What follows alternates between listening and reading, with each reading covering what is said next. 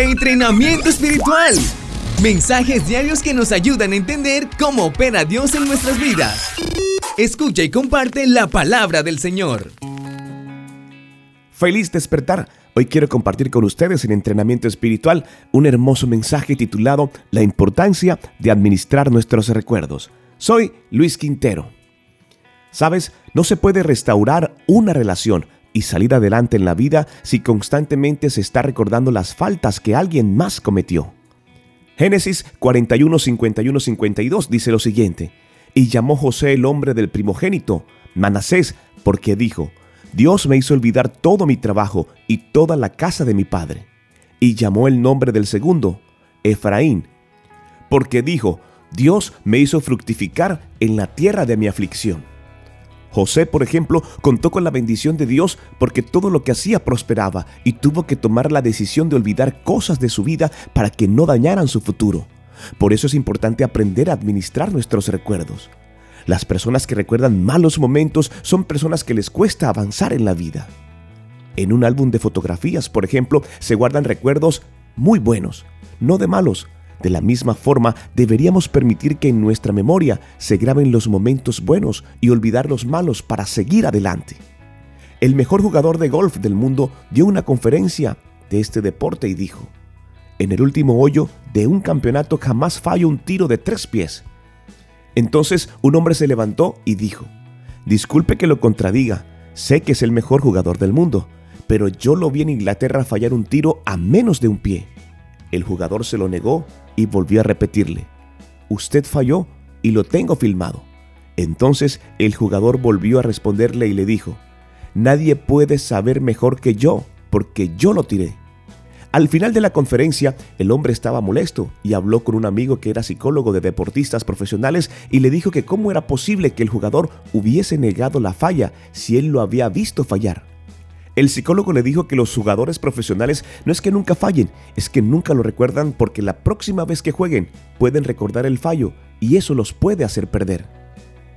No se puede restaurar una relación y salir adelante en la vida si constantemente se está recordando las faltas que alguien más cometió contra usted o las faltas que usted cometió en contra de alguien. Isaías 43:25 dice lo siguiente. Yo soy el que borro tus rebeliones por amor de mí mismo y no me acordaré de tus pecados. Es una gran promesa por parte de Dios. Dios nos recomienda hacer lo que Él hace.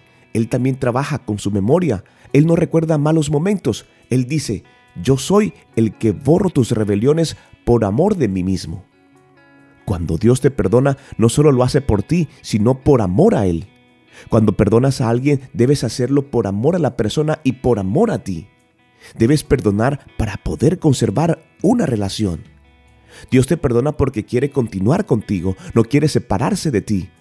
Dios se ama tanto que está dispuesto al olvidar lo que has hecho con tal de no martirizarse al mismo. Los malos recuerdos atormentan. Si Dios decide olvidar, nosotros también debemos hacerlo. Hice una prueba de cómo los recuerdos influyen en nuestro cuerpo. Estaba haciendo ejercicios cardiovasculares y empecé a pensar en cosas buenas. De pronto una sonrisa en los labios. Hice los ejercicios con más energía y más rapidez. Luego empecé a pensar en cosas malas que he pasado y la presión arterial empezó a bajar. Parece que sí hay una conexión entre nuestros pensamientos y nuestra reacción física. No es casualidad que estemos en este tiempo. Hoy es importante que aprendas a administrar tu memoria. Cuando estés pasando por momentos malos, piensa en lo bueno y la paz llegará a tu mente. La paz de Dios está asociada a nuestros pensamientos. El capítulo 11 del libro de Hebreos es un capítulo de muchos recuerdos. Dios recuerda a Abraham por su fe, a Sara que siendo estéril tuvo un hijo, recuerda la fe de Jacob, la ofrenda de Abel, recuerda a Noé que por fe construyó el arca y se salvó toda su familia a Moisés, que en lugar de poner su mirada en las riquezas de Faraón, la puso en el invisible. Recuerda la fe de David, de Gedeón. Dios recuerda la fe de Sansón. No recordó lo malo que hizo.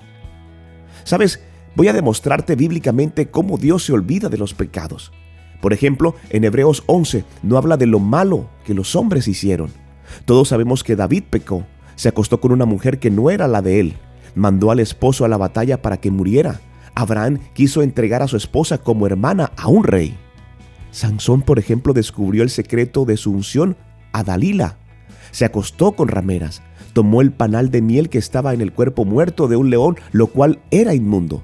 Le sacaron los ojos, pero en el Nuevo Testamento no se encuentra un solo pecado de Sansón, sencillamente porque el Espíritu Santo no lo inspiró. Él no puede recordarse de los pecados porque dice la Escritura, jamás me acordaré de ellos. Es un buen tiempo para olvidar los pecados, para colocarlos en manos del Señor y tomar la misma actitud que Él, olvidar y desechar todo lo malo. Justamente con mi esposa, ayer compartíamos esta palabra y esta promesa por parte de Dios. Segunda de Corintios 5:17. Gracias, pastor. De modo que si alguno está en Cristo, nueva criatura es. Las cosas viejas pasaron He aquí, todas son hechas nuevas. No soy el mensaje, soy el cartero. Deseo que Dios te bendiga grandemente. Soy Luis Quintero. Dios no miente. No soy el mensaje, soy el cartero. Luis Quintero, entrenamiento espiritual.